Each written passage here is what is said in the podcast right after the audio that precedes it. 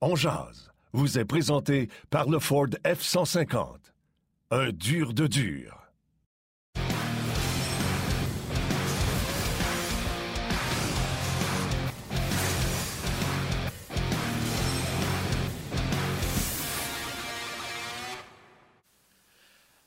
Vendredi, le 18 mars 2022. Bon midi tout le monde, j'espère que vous êtes en forme. Dernière édition de la semaine de On Jazz. Euh, on aura un petit week-end écourté quand même parce qu'on sera là euh, dimanche soir euh, sur Facebook. On sera là lundi, on va vous en reparler dans quelques instants. Émission bien chargée aujourd'hui. On va revenir sur le match d'hier entre le Canadien et les Stars. On va parler beaucoup de gardiens de but aujourd'hui avec Stéphane White. Et dans la deuxième portion de l'émission dès midi 30, on parle de F1. Ben oui, c'est le retour, nouvelle saison de Formule 1 qui débute ce week-end D'ailleurs, ce matin, il y avait des séances d'essais libres. Il y en a eu deux. Il y en a une qui vient tout juste, tout juste de se terminer. On va en parler euh, avec Bertrand Hull. Oui, elle vient de se terminer à l'instant. Euh, Lance Roll ce matin, sixième meilleur temps dans la première, mais là, je pense qu'il est 16e, quelque chose du genre. Je n'ai pas le, classement euh, à l'instant, 16e, hein, dans le cas de Lance Roll. Donc, on va en parler. Beaucoup de changements cette semaine à la cette année à la réglementation avec les voitures et tout ça. Donc, Bertrand Hull sera avec nous. Vous avez des questions également, ça va nous faire plaisir de lui poser.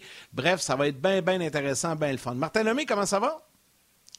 Ça va bien, ça va bien. Effectivement, ça vient de se terminer à F1. C'est Verstappen qui a été euh, le meilleur chrono sur le P2. Il y a Sainz qui n'est pas rentré encore. Peut-être que Sainz pourrait le devancer, mais c'est Verstappen devant les deux Mercedes, Russell et 4 et Hamilton est 9e. On l'a dit un peu plus tôt, Stroll est 16e. Ça va tout juste de se terminer. Euh, et là, tu voulais dire euh, devant les Ferrari et non. Parce que tu as dit devant les Mercedes, c'est devant les Ferrari. C'est les Ferrari qui sont 2 et 3. Oui, c'est Leclerc et Sainz qui sont 2 et 3. Eux autres pilotes des Ferrari. Fait que si vous avez compris que Sainz et Leclerc étaient rendus sur Mercedes, vous le savez, j'étais un peu mêlé. Euh, Russell sur Mercedes 4. C'est drôle pareil, tu sais, Bottas s'en va chez Alfa Romeo, il est 6 et Hamilton est 9. Donc, ce serait intéressant de parler de tout ça avec euh, Bertrand Wood tantôt, avec la nouvelle saison qui s'en vient.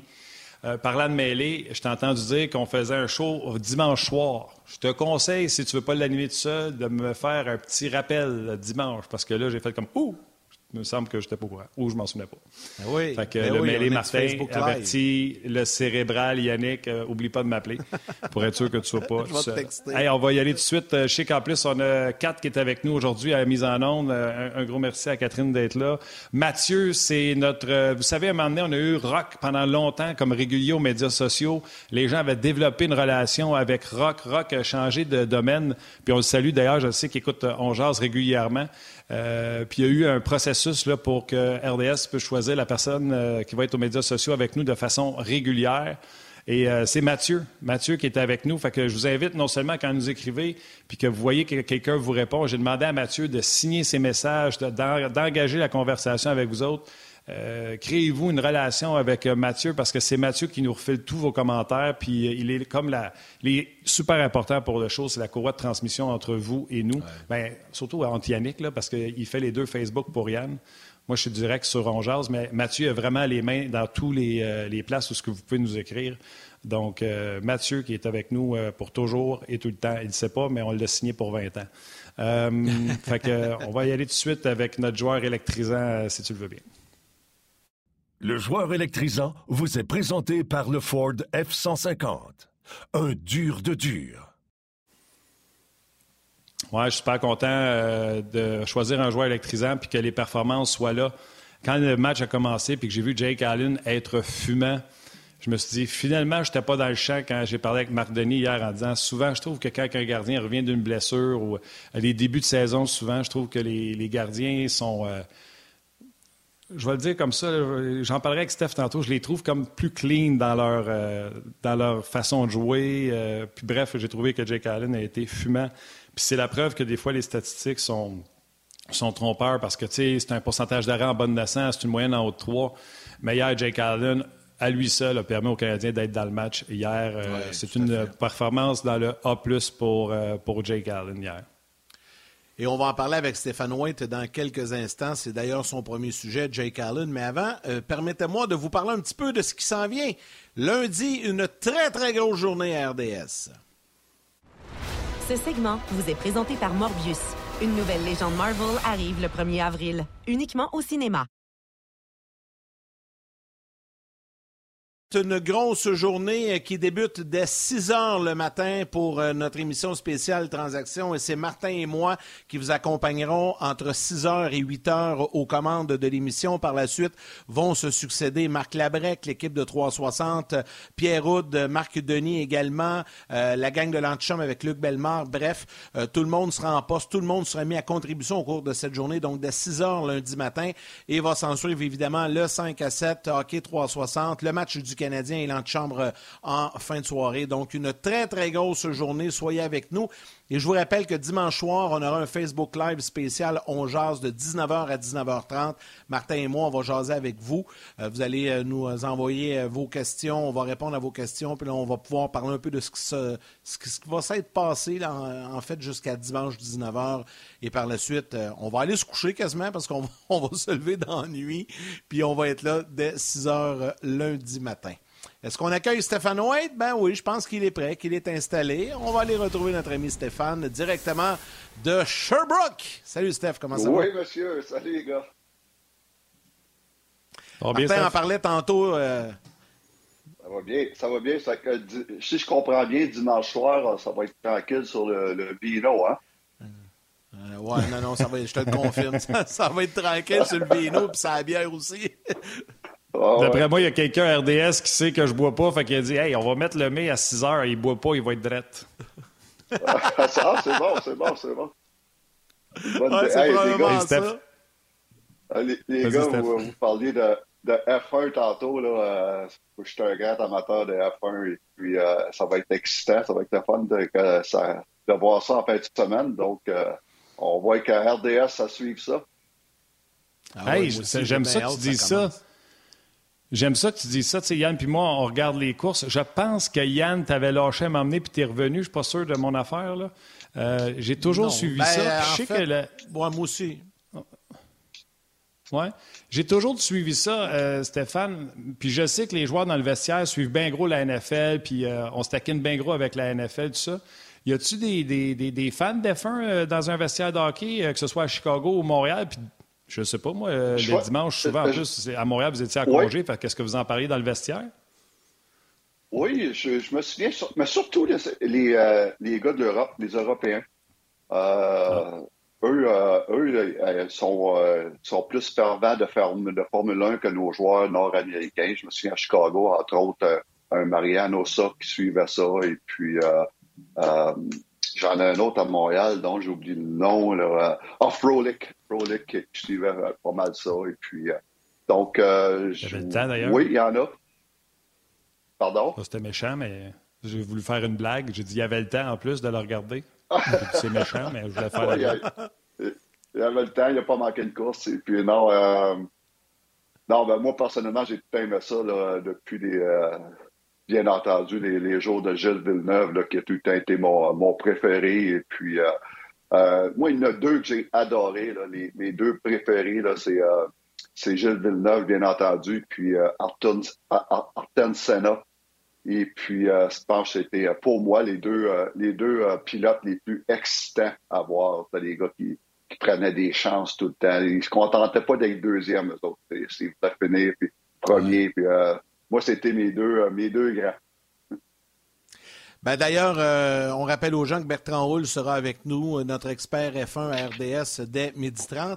Hey Steph, avant d'aller sur le Canadien et le match d'hier, puis Jake Allen, tu sais, au début, on passe toujours des clips. Puis là, aujourd'hui, on voulait faire ça différent parce que demain, ça va être quand même spécial dans la Ligue de hockey junior major du Québec. La jeune gardienne de but que je connais bien, là, qui était dans, mon circuit M18 pendant deux saisons, Eve Gascon, va euh, aller devant le filet des Olympiques de Gatineau demain.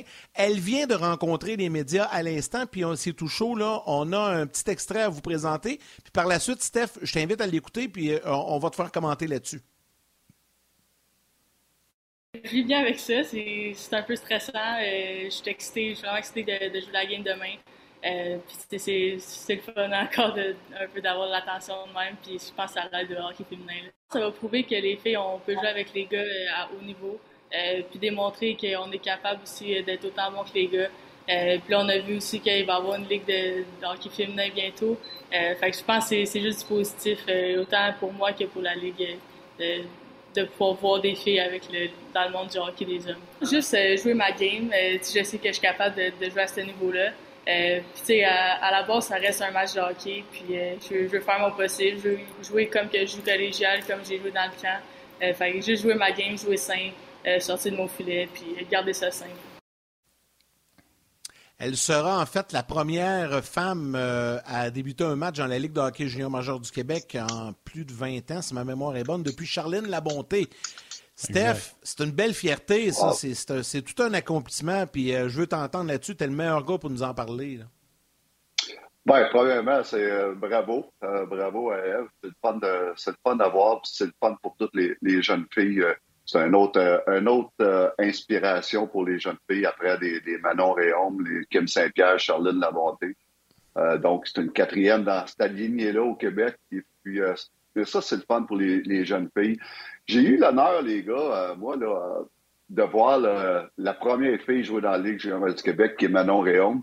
J'étais là, sur place, cette, partie-là, parce que j'étais l'entraîneur euh, des, gardiens de but des Bisons de qui, euh, qu'on, était à Trois-Rivières contre les Draveurs quand Manon est venu en relève à, Jocelyn Thibault. Et puis dans le match, et puis donc c'était, c'était une page d'histoire. J'ai eu, l'honneur de voir cette première-là. Et puis là, ben, euh, de voir Eve jouer euh, demain, ça me rappelle, ça me rappelle cet événement-là. Et puis pour continuer avec les, euh, gardiennes, les gardiennes de but, moi, là, dans mes 30, 35 ans d'école de gardien de but que je fais chaque année, j'ai beaucoup de filles, beaucoup de filles qui viennent, qui s'inscrivent à mon école de gardien de but. Et puis, c'est des, les filles, c'est des, c'est ceux qui, surtout dans les cours de théorie, c'est eux qui sont le plus concentrés, c'est eux qui, écoutent le plus. Sur la glace, sont irréprochables. Euh, c'est, le fun de voir ces jeunes filles-là, la passion qu'ils ont. Et puis, euh, j'ai eu, euh, j'ai eu l'occasion dernièrement, les gars, de, faire quelques pratiques avec les, les filles ici à Sherbrooke, à l'Université Bishop, les, les Gators. Et euh, ça m'a fait plaisir d'accepter les invitations, d'aller faire quelques pratiques avec les gardiennes de but. Et puis honnêtement, euh, ils m'impressionnent. Ils sont tellement assidus à leur job. Euh, ils se concentrent sur les bonnes choses. ils ont du fun, ils ont la bonne attitude. Donc, tout ça pour dire que bravo à Eve, puis j'ai hâte, je vais regarder ça, j'ai hâte de voir, puis surtout là, que, la plus, la plus importante pour elle, c'est d'avoir du fun et d'apprécier le moment. Il ne faut pas qu'elle se mette trop de pression pour ça. Et puis, euh, mais euh, ça va être le fun. Moi, là, je veux rajouter de quoi sur Eve Gascon. Premièrement, euh, je sais que comparer les époques, c'est différent. On va tout être d'accord. Charlene Labonté, puis Kim Saint-Pierre, qui était d'ailleurs à Dunautrang hier avait un positionnement très, euh, style papillon, très up-to-date, qui faisait un gros clash avec ce que Manon Réon nous avait donné, mais c'était l'époque aussi dans le temps de, Manon. Et je trouve que Eve Gascon, sans rien enlever à Charline ni à Kim, Kim il est autant de la renommée, je veux juste le rappeler. Eve Gascon, c'est une belle gardienne de but. Elle est, euh, elle est stable devant son filet, elle est, elle est compacte, elle est euh, square à la rondelle. Je trouve qu'elle a beaucoup de qualités. Et moi, ce que je souhaite plus que tout au monde, c'est sûr qu'elle est tout petite. j'ai pris la peine d'aller voir. D'ailleurs, soit dit en passant, chou hockey DB de ne pas avoir les stats de Eve Gascon. Et bravo à Elite Prospect, qu'eux autres ont, gars, filles, ils les ont sur leur site. Ça, c'était ma parenthèse. Mais j'aimerais ça voir Eve Gascon pousser à la limite. J'y ai parlé la semaine passée à Eve Gascon en entrevue. Puis Steph, tu vas être d'accord avec ça, je suis certain. Puis tu sais, je suis pas un gardien féminin, fait que c'était difficile pour moi de le savoir, mais je disais, selon moi, selon ce que je comprends du, position de gardien de but, ça doit être plus difficile de passer des gars aux filles que des filles aux gars. Parce que gardien de but, c'est du rythme. Puis elle est partie à rire, dit, effectivement, elle dit, faut jouer avec les filles, c'est un jour, je veux rendre aux Olympiques parce que le timing et tout ça est tellement pas le même. C'est comme, là, comprenez-moi bien, je veux pas downgrader le jeu des femmes, mais c'est pas la même vitesse, c'est pas le même rythme pour le gardien de but. Puis Eve Gascon, aller jouer avec les garçons, c'est plus facile pour elle s'ajouter. Puis j'aimerais ça que. J'ai comme l'impression qu'elle, elle arrive à la Ligue hockey junior majeur du Québec, puis c'est pas parce que c'est une fille, c'est qu'elle a sa place, Steph. Oui, exact. C'est un bon point. C'est un petit peu comme un gardien de but qui, qui passe de la Ligue américaine à la Ligue nationale. On, a, on a déjà parlé ici à Ongeaz et puis euh, il y a plusieurs gardiens de but qui trouvent ça plus facile de jouer dans la Ligue nationale que de jouer dans la Ligue américaine. Et puis, euh, c'est sûrement la même, euh, la même situation au niveau de F. Gascon. Mais euh, c'est ça, ça là, je, je m'avance sans le savoir vraiment, là, mais j'imagine que c'est un peu la même, la même situation. OK, on va souhaiter bonne chance à oui, oui, puis on lui souhaite bonne chance demain dans son match avec euh, les Olympiques. On aura l'occasion d'en reparler. Steph, on va parler un peu d'un autre gardien, celui qui a effectué un retour après plusieurs semaines d'absence chez le Canadien, Jake Allen hier, puis il a été solide, le bon Jake. Jake, euh, écoute, euh, il a été très, très bon hier. C'est drôle parce que Jake, à toutes les fois qu'il revient d'une blessure, son premier match, il est wow. Il n'a a jamais l'air d'un gardien de but qui, vient de, passer à euh, deux semaines, trois semaines, un mois, un mois et demi euh, sans jouer. Et c'est la raison pourquoi Jake, c'est un des meilleurs euh, euh backups de la Ligue nationale. C'est le genre de gars qui peut passer une semaine, deux semaines sur le banc, puis arriver dans un match, puis, puis faire la différence. Et puis ça, c'est pas facile à faire. Et puis une des raisons pour ça, les gars, c'est souvent, tu arrives, après un bon laps de temps sans jouer, tu as passé beaucoup de temps à, dans les pratiques à faire beaucoup d'exercices techniques. Donc, tu arrives dans, ton premier match et puis euh, ta technique est parfaite. Tu n'as pas de mauvais, de mauvais, euh, de mauvaises habitudes que tu accumules souvent quand tu joues trop de matchs en ligne ou ce que des fois tu t'oublies, euh, oublies certains points de base ou, ou que tu deviens à cause de la fatigue un petit peu moins patient, un petit peu moins square, un petit peu les, les, retours moins, moins faux, moins focusés, toutes des petites choses de même. Puis là-dessus, Jake Allen, hier, il était wow. En partant, en les cinq premières minutes de jeu, trois gros arrêts.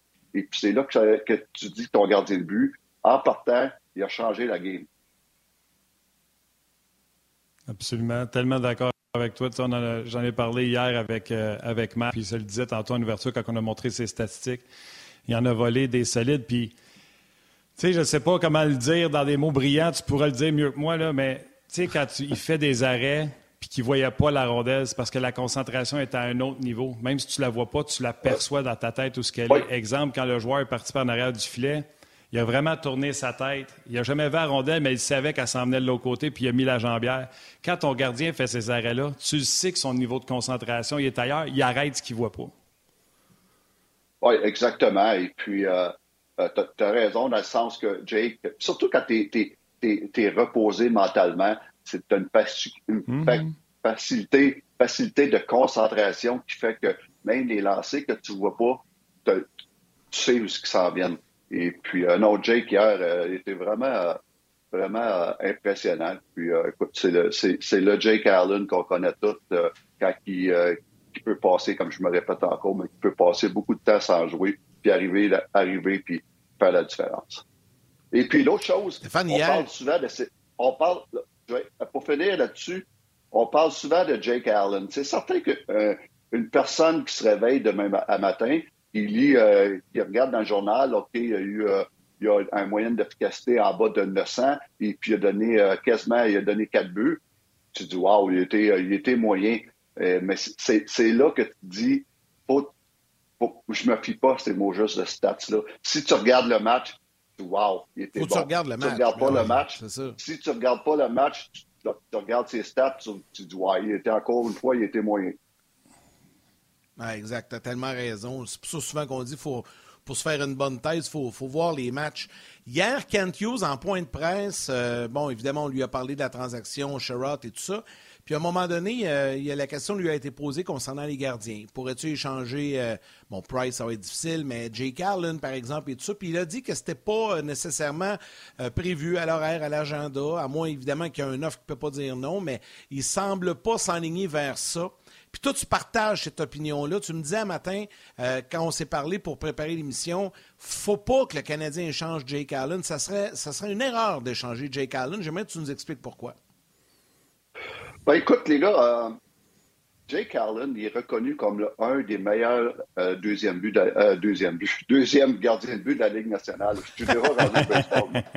baseball est commencé. baseball, ça s'en vient. Ouais.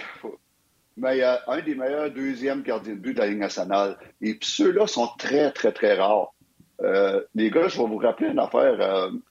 à Montréal, j'ai été, huit ans à Montréal. on a passé sept, sept backups avant de trouver celui qu'on voulait. Euh, on a passé à Peter Boudaille, euh, Dustin Tokarski, Mike Condon, Al Montoya, euh, Anthony Keith Kincaid. Ça, c'est tous des gars ça, qui ont eu de la difficulté à, Montréal. Ben, je veux dire, on a une coupe. Tu que Tokarski nous a donné des bons moments, surtout l'année qu'on a, gagné le, trophée Jennings. Était très bon. Euh, Anthony était très bon aussi. Mais ils sont durs à trouver, ces gars-là. Et quand on a fait l'acquisition de Jake Allen, j'étais à Montréal, puis euh, on a réglé notre problème, puis tout de suite, Marc l'avait signé. Et puis, euh, parce que Jake Allen, euh, on a parlé tantôt, il a la, capacité de venir, de jouer un match par semaine, puis d'être très bon. Là, ce que Jake ça devient difficile, c'est quand il joue plusieurs matchs en ligne. Et c'est pourquoi, et c'est la raison pourquoi il a été un numéro un ordinaire dans la Ligue nationale, puis il est devenu peut-être le meilleur deuxième gardien de but dans la Ligue nationale. Ça, c'est deux jobs complètement différents. Jake Allen, c'est le joueur parfait si tu veux donner, si tu veux avoir 30, 35 games par ton backup.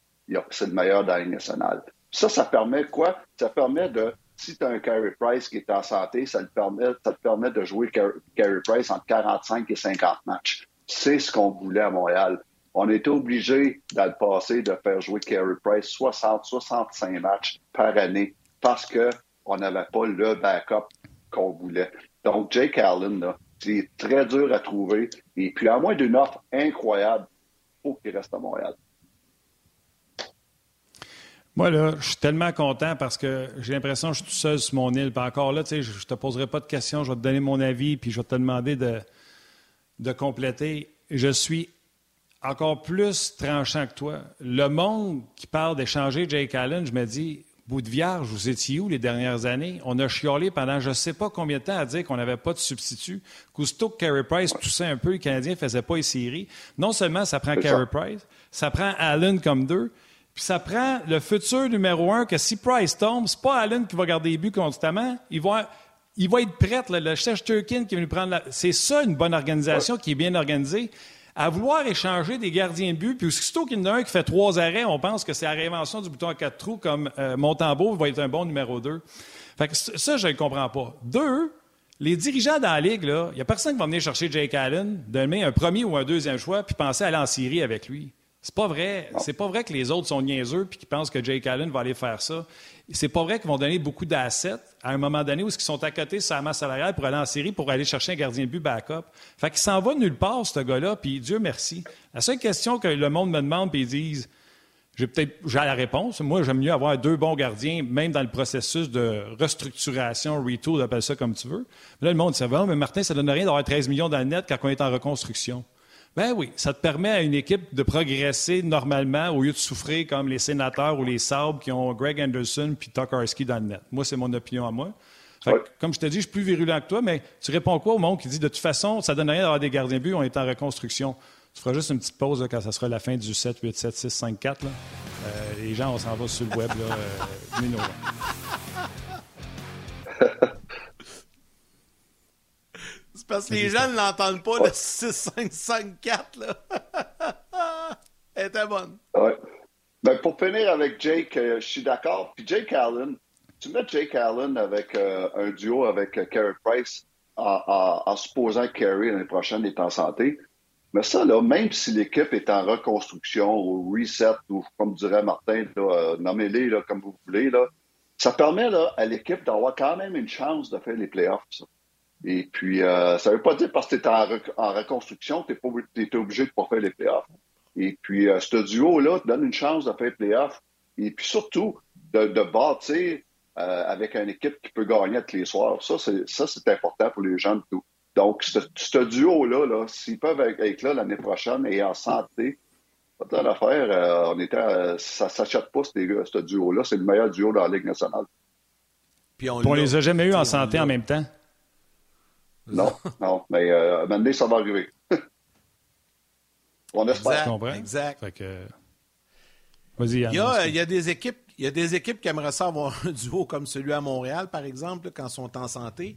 Euh, mais là, on va parler de transactions un peu, euh, parce que je te posais la question ce matin, est-ce que tu t'attends à ce qu'il y ait des, plusieurs gardiens qui changent d'adresse? Et tout ça, la discussion nous a amené à Marc-André Fleury, parce que c'est pas possiblement le plus gros nom qui est disponible sur le marché. Mais c'est de savoir si lui est intéressé. Puis là, tu veux nous jaser de ça, parce que les gens le savent. Ton frère est avec les Hawks. Jimmy travaille avec Marc-André au quotidien. Donc, euh, tu dois avoir quand même certaines bribes d'informations. Moi, je n'ai pas parlé à Marc-André depuis plusieurs semaines, puis je ne voulais pas l'appeler non plus. Là, euh, donc, mais tu veux nous jaser de ça un peu. C'est pas impossible qu'il change d'adresse. Oui, c'est sûr que c'est sûr que je jase, euh, avec mon frère. Ça. Mais sans qu'il me l'ait dit, je peux décoder dans ses commentaires que, que Marc-André Fleury il n'ira pas à Edmonton. Ce n'est pas, une place qui l'intéresse. Euh, je pense qu'au lieu d'aller à Edmonton, il préférerait rester à Chicago. Mais euh, du côté de Toronto, euh, il dirait pas non.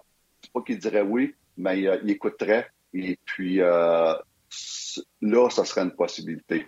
Donc, si, bien sûr les, Leafs veulent avoir Marc-André Fleury et que les Hawks sont, sont, sont intéressés, sont pas trop gourmands, euh, je pense que Marc-André Fleury pourrait se retrouver euh, d'ici euh, quelques jours ou quelques heures avec les Maple Leafs.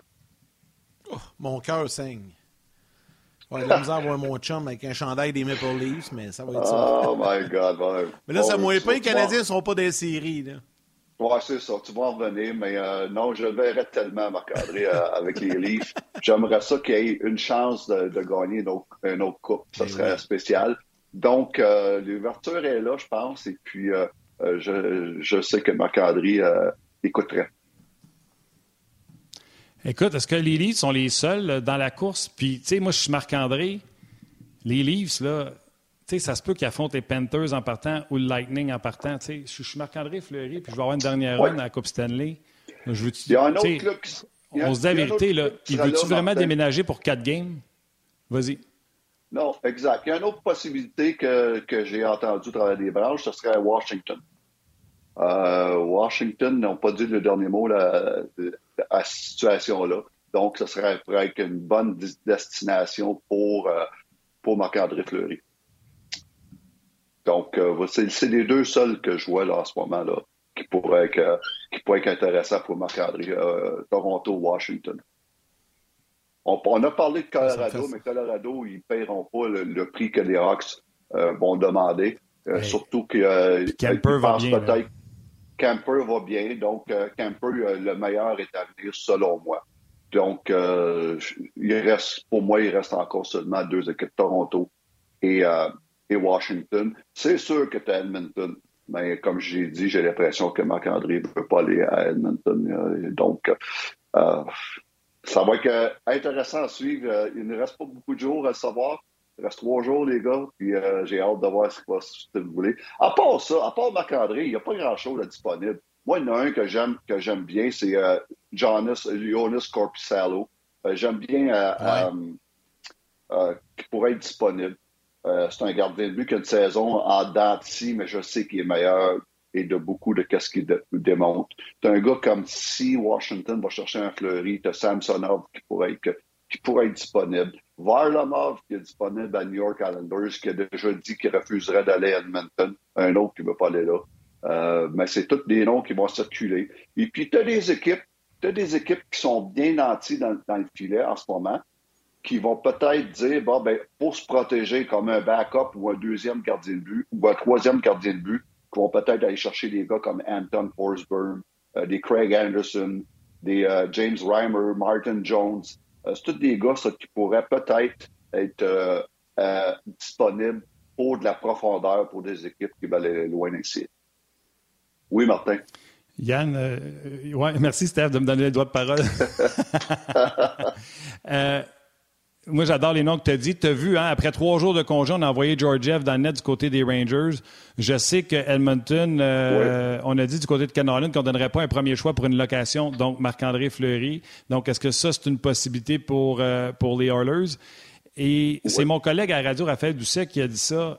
Tant qu'à regarder Vegas à descendre au classement de même, là, je prendrais une chance sur Greg Anderson qui gagne le minimum. Puis tu le sais, là, il a été blessé, il est frais, puis tu le sais, ce gars-là, quand il revient de blessure, puis il n'est pas trop taxé, là, des fois, il peut partir sur une stretch qui arrête tout devant une bonne équipe comme les, euh, les Knights. Moi, je trouvais que ça pourrait être une bonne prise. 3-2-1, on va ramener les gens de la télé, tu vas pouvoir y aller. Non, ne pas de aujourd'hui.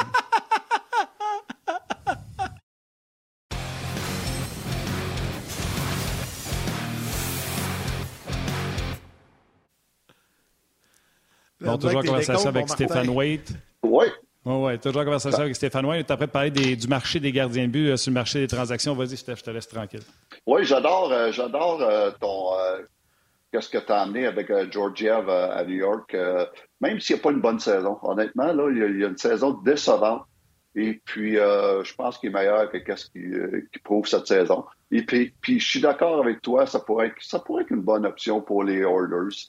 Et puis, euh, puis j'aime bien aussi ce que tu viens de dire sur Craig Anderson. Craig Anderson, je l'ai eu, moi, au début de sa carrière à Chicago. Euh, c'est un gars qui peut voler des matchs. C'est un gars qui est tellement calme, beaucoup d'expérience. Euh, c'est un gars que j'ai vu jouer dans les dernières semaines. Il vient de battre deux fois les, les Maple Leafs de Toronto, dont euh, la game à l'extérieur. Il était très, très bon. c'est un, un, gars qui peut amener une stabilité, un calme, beaucoup d'expérience. Et puis, comme tu dis, il coûte rien. Il coûte absolument rien. Donc, euh, c'est une belle option, Craig Anderson, pour une équipe qui va avoir un peu, un peu de profondeur dans le filet euh, à la veille des séries. Moi, de toute façon, Steph, un gardien qui fait l'arrêt scorpion, j'ai du respect pour ça. ouais. C'est pas, moi, pas moi qui ai montré ça. Non, hein, les gens qui n'ont pas vu ça, euh, c'est quand le gardien tape la vente, là, puis qu'il se lève une patte en l'air, là, tout croche. Il y a celle-là qui a été incroyable dernièrement, puis Sorokin. Sorokin, c'est quand? C'est-tu hier, Sorokin, en tombant euh, contre les Rangers? C'est ça? Ah, je ne l'ai pas vu, celle-là. Moi non plus. T'as pas vu? Écoute, va voir ça. C'est sur le bulletin de Sport 30, c'est sûr. Ah, je suis sûr que c'est hier. Rangers Islanders, c'était-tu hier? Aidez-moi quelqu'un, je vois trop de matchs de Oui, c'est hier. Et euh, les Islanders, ont, battu, ils ont, battu, les Rangers. Les Islanders ont battu les Rangers, oui. Bon, ben en tombant, Sorokin, tu sais, le fameux arrêt du bâton là, attendu, mais au lieu de plonger pour le faire, il est en train de tomber en le faisant. C'est tout simplement incroyable comme arrêt. Mais écoute, sur Panarin. Euh, Steph, on va sortir. Oui, sur, sur, Panarin en plus. On va se reparler, euh, c'est sûr, la semaine prochaine. Tu avais tellement des bons sujets. Tu voulais parler de Hottinger puis de tous ces jeunes gardiens de but-là là, qui sont en, ben, en progression. On va se garder les sujets-là. Ah, c'est-tu lundi? Lundi, tu vas être là. Ben, c'est parce que lundi matin, il est avec nous autres. Euh, il est avec nous autres à 7 h lundi matin, Steph. On, on a du temps de Je pense pas que le marché.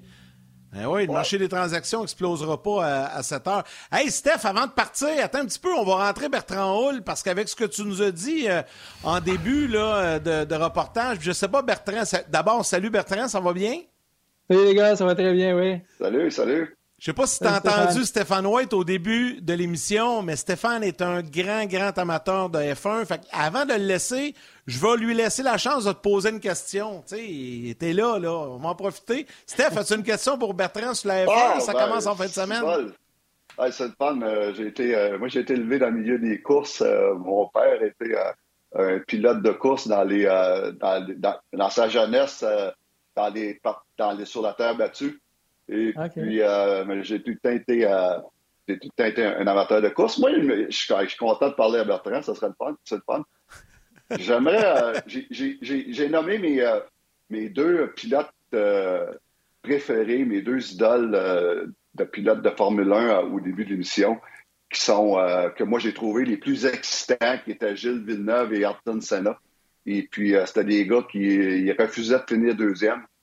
Et puis, euh, j'aimerais, savoir, toi, Bertrand, c'est, qui tes, tes, deux meilleurs euh, de tous les temps pour toi?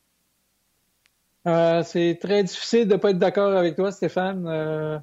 Gilles, comme tu dis, il lâchait jamais. Senna aussi, dans les mauvaises voitures. On l'appelait Magic parce qu'il faisait, des, il faisait de la magie à bord de, de, ces voitures qui n'étaient pas toujours les meilleures. donc, Senna est assez exceptionnel aussi. Euh, je suis d'accord avec toi, c'est un peu plate, on fera pas de grand débat. Ah, euh, il, y en a beaucoup qui aiment, qui aiment Schumacher. Euh, moi, je l'aime moins pour son comportement en piste, pas toujours très sportif. je pense que Hamilton est mieux dans ce sens-là. mais je suis très d'accord avec toi. Dans les grands que j'ai pu voir, j'ai pas vu les Jackie Stewart et tout, et même avant ça. Parmi ceux que j'ai vus, de mes yeux vus, je suis bien d'accord avec toi. Ah, ben c'est le fun. Je suis content, je suis content qu'une le, grand spécialiste de Formule 1 soit d'accord avec moi. Donc, ça, euh, mais euh, j'ai hâte, hâte de voir la saison qui s'en vient, va être excitante. J'ai hâte, j'ai bien hâte de vous écouter à partir d'aujourd'hui, demain surtout et dimanche. Excellent. Merci Stéphane. Hey, à quelle émission qu'on peut avoir l'ancien gardien de but, l'ancien entraîneur des gardiens de but du Canadien avec Bertrand Roule en même temps pour parler de la fin? Une seule émission. Et je vais essayer de vous faire rire, messieurs. Je vais essayer de vous faire rire. Ton père courait sur la terre battue, Stéphane? Oui, oui, oui. J'ai animé les courses sur terre battue à l'autodrome Saint-Marcel. S'il y en a qui nous écoutent, qui connaissent ça, l'autodrome de terre battue Saint-Marcel. Hey! Wow. Fait qu'on a, pas te relancer. hey. Je veux pas te hey, Attends, attends, attends, je vais en rajouter une couche. oui. Non, mais je veux juste en rajouter une couche. Moi, j'ai été annonceur à l'autodrome Drummond pendant cinq ans, durant, au début des années 2000. Fait que tu vois, ah, ben, moi mon, aussi... père, mon père, il a coursé à Drummondville. Et puis, encore pour finir le tout, mon père s'appelle Marcel. C'est pas Saint-Marcel, mais c'est Marcel. Tout est dans tout. c'est incroyable. Hey, Steph, gros merci. Hey, merci bon, Stéphane. Bon show, merci beaucoup. Puis euh, bonne saison de F1. Merci. Bye, Steph. Merci, bye. Bye. bye. Tu sais que Bertrand, je pense qu'on vient vraiment, vraiment de faire plaisir à Stéphane. Là. Tu l'as sûrement vu dans son visage. Il était pas mal content de jaser de F1. C'est un grand, grand maniaque. C'est bien le fun. Hey Bertrand, on est bien, bien content de t'avoir avec nous euh, ce midi. C'est le fun. Ce matin, Martin, moi aussi, on, on a regardé les, les essais libres. Euh, donc là, c'est une nouvelle saison. Euh, il y a plein de changements. C'est la grosse révolution en 2022. On commence ça avec ça. On parle-tu des changements, puis pourquoi ces changements-là là, en vue de cette nouvelle saison qui débute ce week-end? Oui, euh, fait beaucoup de changements. Donc, euh, sur le plan technique, c'est les plus gros changements en 40 ans, depuis 1982. Wow. Euh, bon, on voulait surtout résoudre le problème sans tomber trop dans la technique. C'est des voitures qui ne pouvaient pas se suivre de près. Vous comprendrez la logique que si on ne peut pas se suivre de près, c'est difficile de dépasser par la suite. Donc, on voulait résoudre ça. Donc, on a fait d'énormes changements sur le plan aérodynamique. Ça, c'est la carrosserie des voitures, les ailerons avant, arrière, etc. Donc, on a tout changé ça. Donc, objectif numéro un, que les voitures puissent se suivre et éventuellement se dépasser. Objectif numéro deux, c'est quand tout le monde part d'une feuille blanche, ben, tout le monde part à zéro. Donc, les, ceux qui dominaient l'an passé et au cours des dernières années n'avait pas nécessairement cet avantage-là. Tout, tout, était effacé. Donc, on espérait que le, tout allait se regrouper et peut-être qu'une écurie de milieu peloton allait se pointer devant tout le monde parce qu'il aurait trouvé un petit quelque chose dans le règlement, une petite zone grise, l'aurait bien exploité et euh, aurait pu rouler devant tout le monde. Bon, ça, ça reste à voir. Autre chose aussi, je vous le mentionne rapidement, il y a un plafond budgétaire maintenant. Alors, c'est 140 millions de dollars euh, américains cette année. Ça, c'est pour faire la voiture. Ça exclut le salaire des pilotes, euh, les trois plus gros salaires de l'écurie, les patrons qui se gâtent, euh, les déplacements en avion, etc. Donc, Ferrari, euh, Mercedes, Red Bull, qui pouvaient dépenser 3, 400 et 500 millions de dollars, ils n'ont plus ça. Ils n'ont pas d'avantage de mettre 100 ingénieurs pour faire un nouvel aileron avant, par exemple, alors que les petites écuries, ben, ils ont 25 gars, puis ils travaillent au maximum de ce qu'ils peuvent faire. Donc, ça, c'est nivelé. Il n'y a personne qui a un gros avantage à ce niveau-là. Donc, ça aussi, c'était beaucoup d'espoir que si tout le monde a les mêmes ressources, ben, il n'y a personne qui va pouvoir mettre plein de monde. Euh, le, temps de soufflerie s'est réduit aussi. Euh, le temps sur ordinateur s'est réduit aussi. Donc, on veut tout niveler, que tout le monde ait la même chance euh, d'avoir la meilleure voiture et que ça se décide au coco et non pas avec le budget. Alors, attendons quand même un petit peu qu'est-ce que ça va donner. Pour l'instant, vous avez regardé la séance, hein, la dernière séance. On a vu Red Bull en avant, on s'y attendait. Un Ferrari pas loin, on s'y attendait aussi. Un Mercedes pas loin. Alors, euh, pour l'instant, ça ressemble à ça, mais il euh, faudra, euh, faudra voir. Il faut donner au moins quelques 4-5 courses pour voir où tout le monde va se situer. Oui, parce qu'on peut prendre un filon, à m'amener, une écurie peut prendre un filon puis partir là-dessus. Moi, je me souviens, le dernier changement qui m'avait vraiment impressionné, puis qui avait eu domination de quelqu'un qui avait compris, c'était encore M. Brown qui est arrivé avec ses voitures euh, Brown, justement, puis il était parti sur un filon, puis jamais personne ne l'avait inquiété le restant de la saison. Euh, Bertrand, les gens sont contents de te voir, sont contents de t'entendre. Euh, Joël Côté-Vivanti qui dit Stéphane avait l'air d'un gamin euh, à voir Bertrand Roule. Il dit c'était beau à voir. Jacques Brunet qui dit bravo à Ongeaz de recevoir cette sommité de la Formule 1 à votre show. Euh, Marc qui dit Wow, c'est une belle de l'année, ça, cette rencontre-là entre Stéphane White et Bertrand Hood. Euh, question pour Bertrand. Que penses-tu des commentaires de Lance Stroll sur sa voiture? On va y revenir, c'est certain. Euh, puis il y avait d'autres questions. Ah, une, autre question peut-être, il y en a qui pourrait prendre en note qu'on pourrait poser un peu plus tard. Là. Euh, qu'est-ce quelqu'un, puis là, je vais trouver c'est qui le nom, là, mais il demandait à, Bertrand voir si avoir trois voitures par écurie, ça aiderait pas à rendre ça un petit peu plus compétitif. Donc, si tu as deux écuries qui compétitionnent, avoir six voitures qui se battent au lieu de deux parce qu'il y en a un qui fait le valet de l'autre, je trouve que c'est peut-être une bonne question à poser un peu plus tard à Bertrand. Bertrand, les changements, tu en as parlé du, des changements, puis le pourquoi de ça. Est-ce qu'on va réussir à atteindre notre objectif, c'est-à-dire de rendre ça compétitif et avoir plus d'une écurie qui peut compétitionner pour le championnat? Ah bon, le premier objectif, c'était donc que les voitures se suivent de près pour éventuellement euh, se dépasser. Ça, ça semble assez bien fonctionner. Les commentaires des pilotes lors des, deux séances d'essai, six jours euh, pré-saison, on a eu des bons commentaires là-dessus. Bon, il faudra concrétiser lors du premier Grand Prix euh, dimanche et peut-être attendre encore là, quelques Grands Prix pour que tout le monde soit ramassé en dans une seconde. Ça sera peut-être pas tout de suite cette année. moi, j'avais beaucoup d'espoir, effectivement, que comme tout le monde partait d'une Hmm. Feuille blanche, même budget, euh, les cerveaux euh, des, petites écuries euh, être au même niveau que ceux des grandes écuries. Pour l'instant, on semble avoir encore une certaine hiérarchie. On voit un petit peu Red Bull, Ferrari, Mercedes, McLaren, puis derrière, c'est très groupé. Alors, on n'a pas vu cet effet-là encore, mais ça, ça arrive souvent. Quand il y a un tout nouveau règlement, Mercedes, Red Bull, Ferrari, même s'ils n'ont plus les gros budgets, ils ont quand même encore des outils. Ils ont encore une super soufflerie. Ils ont encore probablement les meilleurs systèmes de simulation sur l'ordinateur. Alors ça, ça part pas. On a peut-être moins d'ingénieurs, mais ça, ça part pas. Donc là-dessus, euh, peut-être pas 100% réussi, euh, si on va être honnête. Bertrand, je t'ai vu au 5 à 7 parler de, une des choses que les écuries vont, sûrement travailler un peu, puis là, ce matin, suite à ce que tu as raconté, j'ai vraiment porté attention et je suis euh, vraiment étonné de ça. Le, sursautement sur la piste des voitures, c'est incroyable. Les pilotes, là, même tu voyais les images ce matin dans, les cockpits, c'est fou. Là. Comment que ça, ça doit être extrêmement difficile pour les pilotes. Là. Malheureusement, on ne peut pas montrer d'image, mais portez attention. J'aimerais ça que tu l'expliques, Bertrand. C'est que là, on a l'impression que ça sursaute constamment sur la, la piste des nouvelles voitures. Oui, absolument. On appelle ça du, marsouinage. Euh, ça, vient des marsouins. Vous savez, comme des espèces de dauphins qui, avancent comme ça dans l'eau. Alors, les oui, ils font ça euh, sur la ligne droite. Là, euh, ça talonne, ça sautille, etc.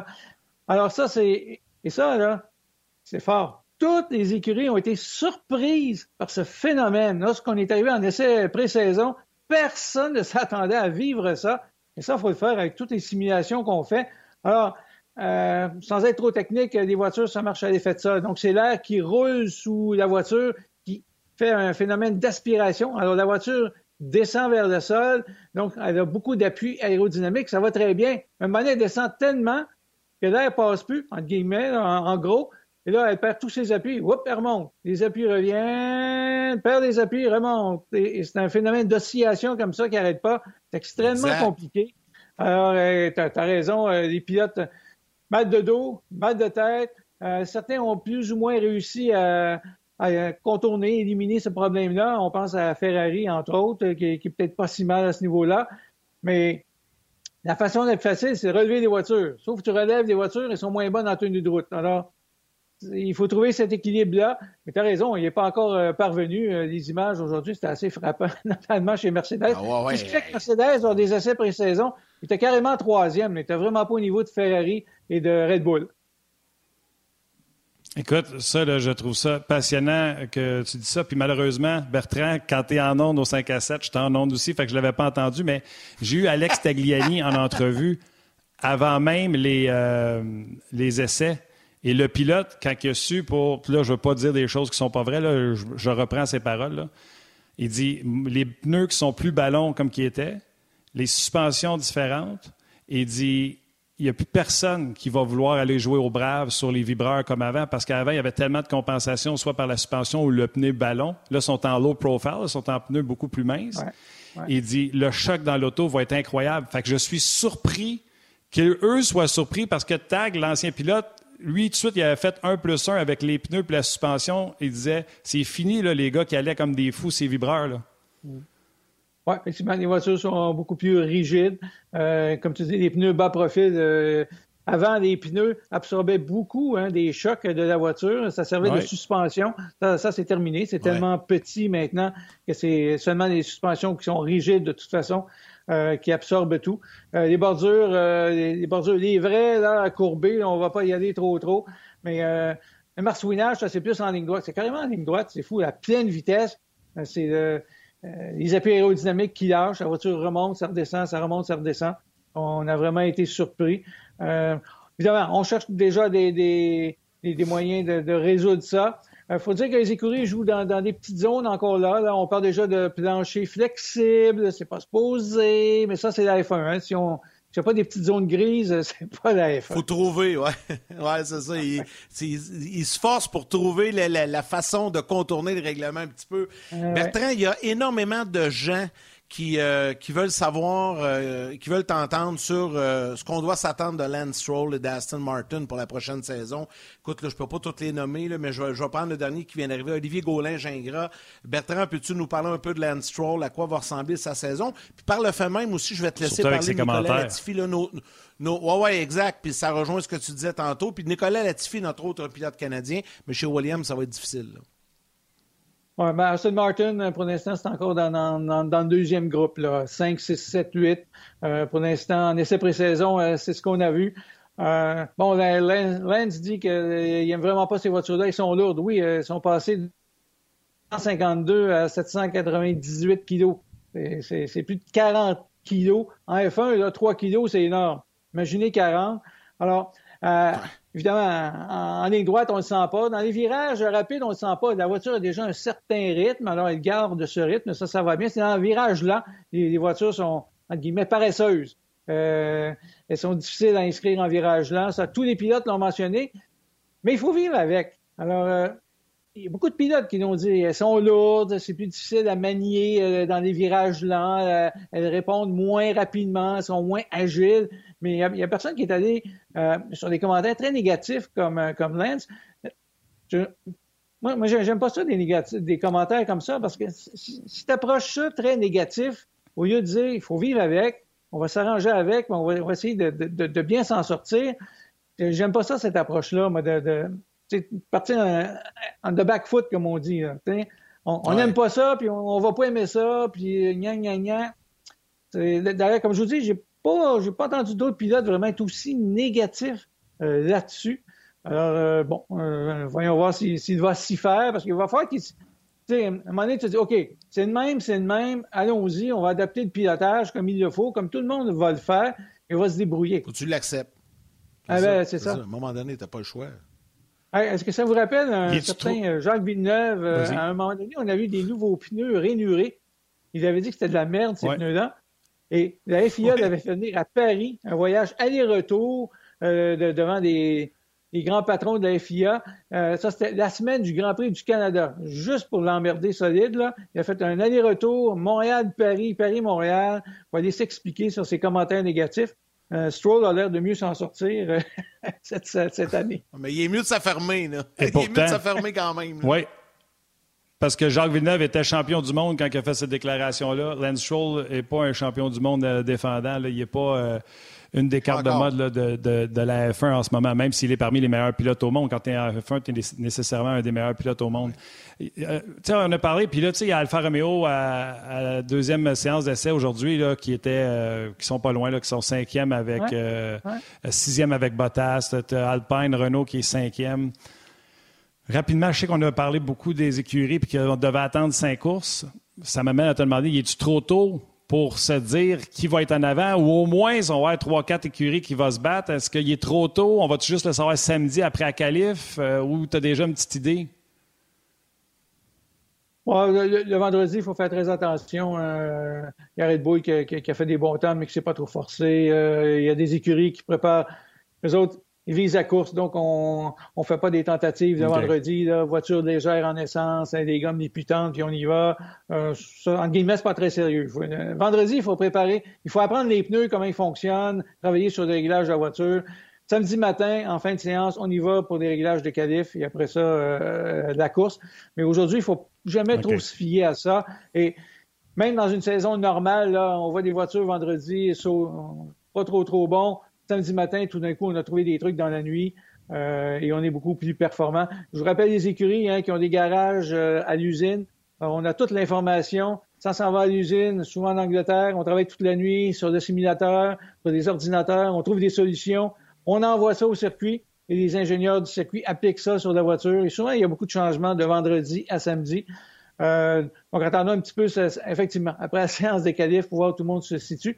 Content que tu parles d'Alfa Romeo parce que ça, c'est une écurie qui était neuvième l'an dernier, qui a, qui a l'air d'être pouvoir au moins cinquième. Alors, ça, c'est ce qu'on visait cette année. Les petites écuries, plafond budgétaire, feuille blanche, on repart sur le plan technique et eux, on semble avoir trouvé euh, quelque chose de, très, très performant pour leur voiture. C'est ça qu'on voulait voir. Les deux As aussi euh, sont dans le top 10 aujourd'hui. Ah oui, absolument. Je, laisse aller. Ouais. Ben, je te rappelle que Haas, 2018, euh, a déjà été cinquième. Alors, et là, eux, ils ont trouvé un truc. Hein? Ferrari, plafond budgétaire, ont été obligés de se débarrasser, malheureusement, de, beaucoup d'ingénieurs. Qui les a récupérés? As, les a récupérés même ah. chez Ferrari. On a ouvert un cabinet euh, chez Ferrari, un bureau d'études chez Ferrari, euh, officiellement séparé de la Scuderia. Alors, on a tous ces bons cerveaux-là qui maintenant travaillent pour Haas. Euh, possiblement qu'on voit déjà des résultats. Bertrand, puisqu'on parle des écuries, euh, l'an passé, McLaren est allé, euh, a fait des pas de géant, là, puis on voyait une progression constante du côté de McLaren. Euh, je pense qu'on est en droit de s'attendre à ça encore cette année. Puis ils sont créatifs également, McLaren. Oui, ben, peut-être plus en publicité début de saison. On a vu le Google hein, sur des enjeux d'hiver de roue, c'est assez spectaculaire. Il y a un gars de marketing. Ça, c'est incroyable. On a une photo. Ah oui, c'est bon. On a une photo. On a la photo. OK, bon, on va la montrer. c'est ça ça, ça c'est Regardez ça. Ça, c'est euh, incroyable parce que Bertrand, il faut l'expliquer, les voitures sont rendues avec des enjoliveurs, des fameux capes de roue. Et quand eh on dit qu'ils sont imaginatifs, euh, McLaren, il y en a un qui a dit c'est laid des capes de roue, mais on pourrait vendre de la pub dessus. Et c'est la première voiture avec de la pub sur ces capes de roue, c'est sur Jean Joliver. Puis quand tu vois, il y a des photos, Yannick et Bertrand, des pneus pilés un par-dessus l'autre. Puis tout ce que tu vois, c'est le logo de Google. C'est un coup de marketing incroyable. McLaren, euh, c'était déjà bon l'an dernier. Euh, cette année, on s'attend à ce qu'il soit aussi bon. Mais là, c'est dur à juger. Les derniers essais, ils ont eu des ennuis de frein épouvantables. Ils ne pouvaient pas faire beaucoup de tours. Euh, on n'a pas été capable de les résoudre. On arrive ici, c'est une solution temporaire pour ça. Donc, on ne sait pas trop juste aussi situe. Probablement quatrième, peut-être troisième pour l'instant. Alors, voilà, pour McLaren. Écurie qui monte, qui monte, qui monte, qui, qui vise vraiment les sommets d'ici un an ou deux. Euh, Yannick parlait de l'imagination, euh, puis on a parlé du côté publicitaire de McLaren, mais euh, la Mercedes sont arrivés aux essais, puis tu me corriges si je me trompe, avec un bolide, puis se sont présentés aux essais suivants avec un bolide, en guillemets, redessiné avec une forme complètement différente, et tous les pilotes allaient voir la voiture parce qu'elle attirait vraiment l'attention. Oui, parce que rapidement, sur les côtés d'une F1, là, il y a des structures euh, sur les côtés. Donc, là-dedans, il y a des radiateurs. Ben oui, radiateurs comme les euh, voitures de, rue. Alors ça, ça prend de la place, les radiateurs. Alors, toutes les voitures ont à peu près la même forme. Donc, des pontons rectangulaires sur le bord de la voiture. Mais eux autres, ils ont tout Attends ça. Attends une seconde, Bertrand. On va continuer sur... Attends-moi une seconde. Juste le temps de dire salut à nos mères. Venez nous rejoindre sur, joindre sur le web, ça se poursuit. Je départ tellement que je suis excité de parler avec Bertrand Roux. Je ne sais pas ce qui se passe avec moi. Yannick et moi, on a l'air de deux enfants à une tempête de neige. Fait que, euh, on va se calmer. Continue, Bertrand, mais je m'excuse de t'avoir interrompu. Il fallait dire bye à nos mères. On quitte la télé. Ben oui. Donc, bon, Mercedes, c'est à peu près la seule écurie qui, est arrivée avec un effet wow euh, sur sa voiture. Il n'y a personne qui a jamais eu euh, des pontons, donc les côtés de la voiture, aussi minces, aussi petits. Donc, ils ont repositionné les radiateurs. On peut imaginer qu'une voiture plus effilée, mais on va aller plus vite en ligne droite, hein, elle oppose moins de résistance au vent. Euh, sauf que eux ont beaucoup d'ennuis de ce qu'on a parlé plus tôt, marsouinage, c'est épouvantable chez Mercedes. Donc, ça, on voit pas vraiment la vraie performance ultime de la voiture à cause de ça. J'ai hâte de voir parce que si ça, ça marche, ben, en F1, hein, tout le monde regarde, puis éventuellement, tout le monde va être obligé d'imiter euh, ce que Mercedes a fait. Euh, Martin, tu parlais de 2009, l'écrit Brown qui avait eu un, L'extracteur, c'est une pièce aérodynamique arrière à deux étages. C'est un peu compliqué. Mais c'était super bon. La voiture marchait comme un, missile en piste. le monde a été obligé d'imiter cette solution-là. Alors, mm-hmm. voilà, j'ai hâte de voir le plein potentiel de cette Mercedes. Bertrand, le temps passe énormément euh, vite, là, puis je veux absolument qu'on en glisse un mot, parce que ça fait deux ans qu'on n'a pas eu d'F1 à Montréal. Euh, et là, cet été, il y aura un Grand Prix du Canada. Euh, tout, tout, tout ligne, puis ça fonctionne. La vente de billets, écoute, je suis allé voir sur le site, c'est quasiment complet, là, partout dans les tribunes. C'est soldat. Encore une fois. Oui, c'est ça. C'est plein. Donc, ça, sera un grand succès, encore une fois, cette année. Oui. Ben, moi, ça ne me surprend pas. je vais vous dire une chose regarder euh, tous les Grands Prix, regardez les estrades. À peu près juste à Montréal, où les estrades sont aussi près du circuit, c'est vraiment incroyable. Moi, là, pas être Montréalais puis avoir à choisir un des Grands Prix pour bien voir une F1, là, les estrades à Montréal, on est vraiment près, c'est exceptionnel. Je pense que c'est ça qui contribue à la popularité de cette épreuve-là. En plus, on dit qu'il y a 50% des, spectateurs qui viennent de l'extérieur. Mais Montréal, c'est une belle ville à visiter. Euh, il y a tout ça, une vie culturelle, il y a un centre-ville vivant. Euh, le site est incroyable. On peut se rendre en métro. Pensez-y, il n'y a pas un autre Grand Prix qui peut offrir ça. Alors euh, oui, je suis très content que le succès soit au rendez-vous encore cette année. J'ai bien hâte d'y aller. oui, on va faire du bien. Ah, hein? Absolument. ouais.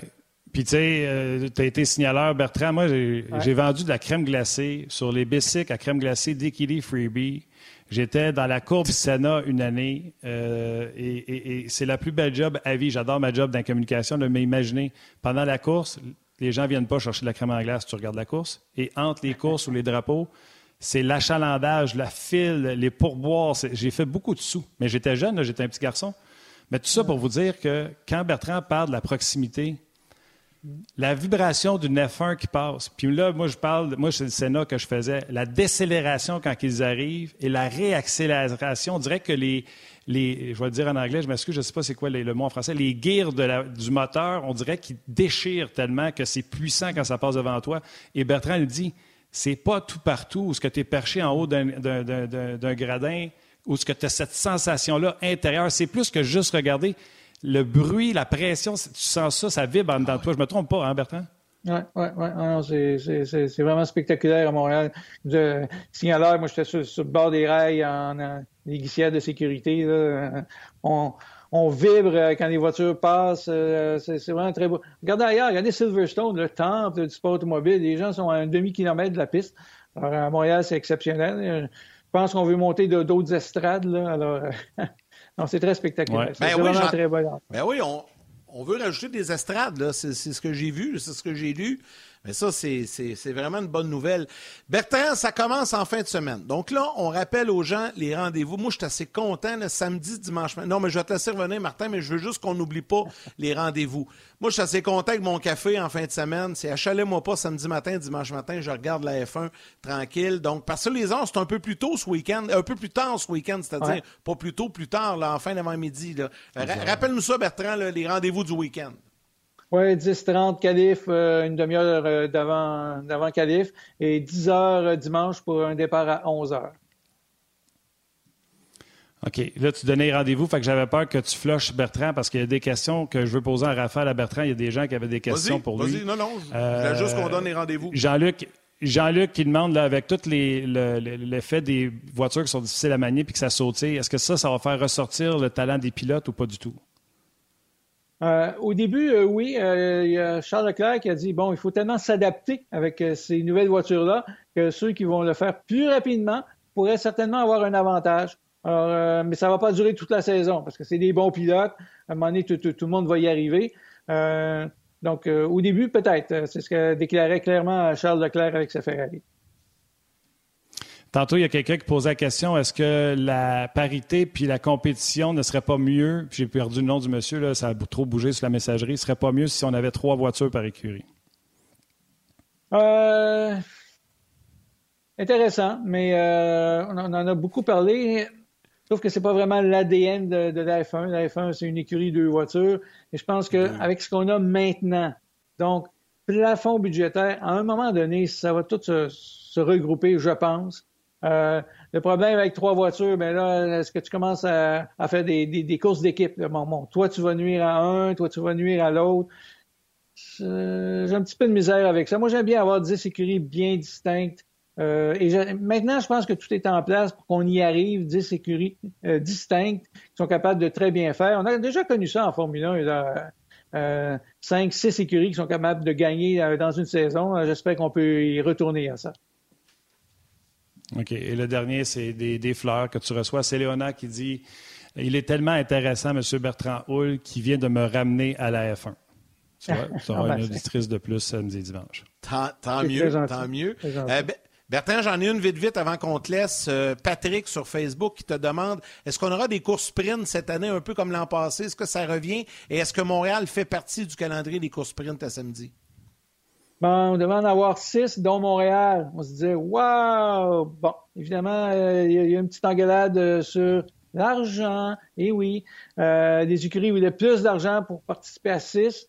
la FOM, Liberty Media, des patrons ont dit non L'argent qu'on a mis sur la table, ça reste ça, donc ça va être trois. Alors malheureusement, ça ne sera pas Montréal, ça va être euh, trois. Émilie-Romagne, Autriche et Brésil. Donc euh, trois fois cette année, on aura ces courses sprint. Euh, on n'est pas encore sûr de, l'intérêt de ça. Ce qui est le fun, c'est qu'il y a quelque chose d'intéressant le vendredi, qualif, samedi, course sprint et dimanche, le Grand Prix. Sauf qu'on ne veut pas dévaluer le Grand Prix. Ouais. Ouais. Je comprends, mais comme amateur, moi, j'aime ça. Cette année, ouais. Oui, puis cette année, au lieu de donner des points juste aux trois premiers, je pense que c'est les huit premiers. Bertrand, tu me corriges si je me trompe? Exact.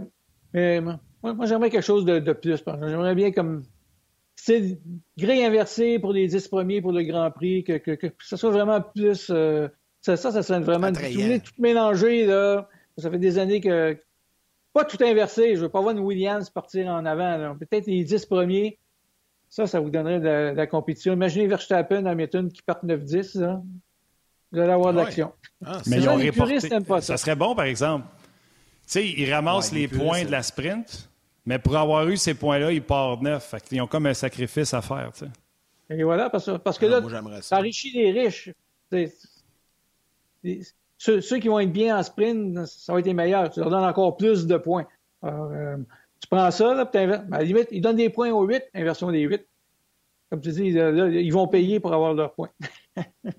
Exact. Ça serait intéressant. en tout cas, ça va sûrement, sûrement évoluer. Hey Bertrand, on vous regarde, euh, Pierre, toi, puis Patrick, je pense qu'il est là le dimanche avec vous également là, pour euh, euh, les courses. Je sais pas, il était encore avec vous cette année, oui?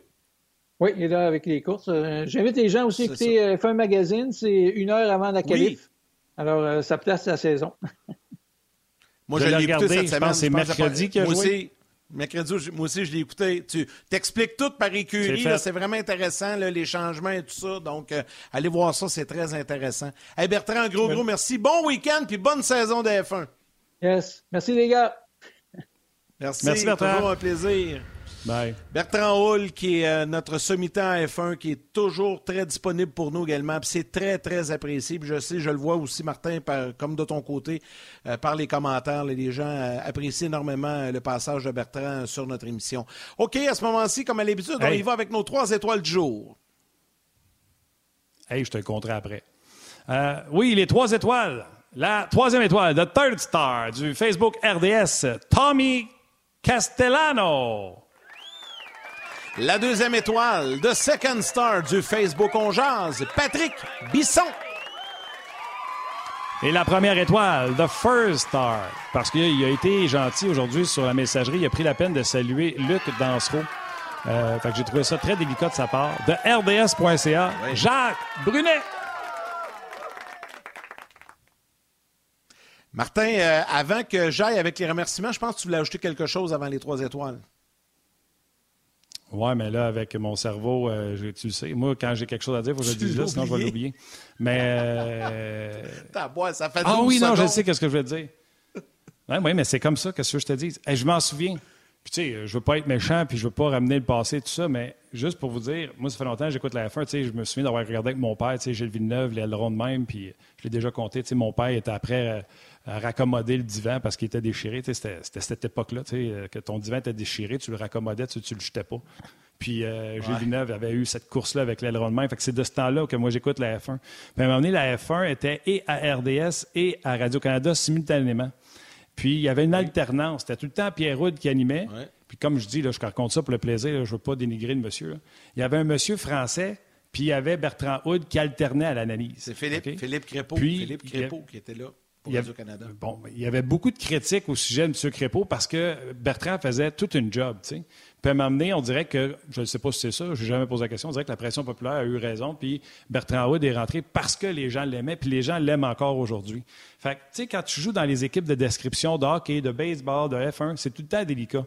Et là, on a ajouté Patrick Carpentier, qui amène un élément de, euh, qui a été dans la voiture, qui a été dans une monoplace.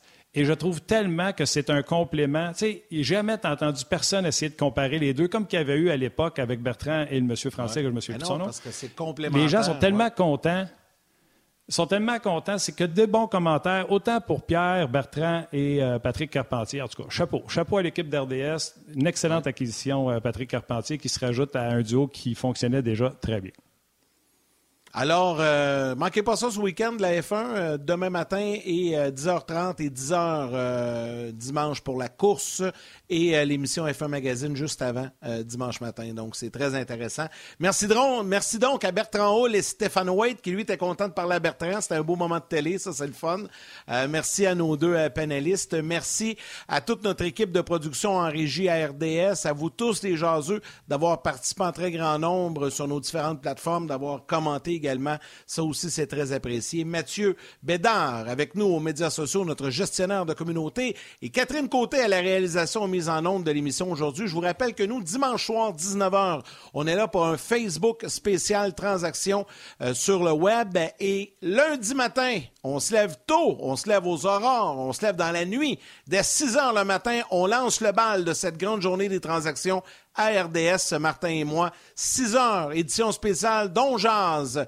Et on sera avec vous toute l'avant-midi. Ça va être bien, bien le fun. Ça, c'est notre prochain rendez-vous. Fait que repose-toi ce week-end, mon chum, parce qu'on a un gros début de semaine. N'oublie pas de m'appeler dimanche. Ouais, je vais t'appeler. Salut.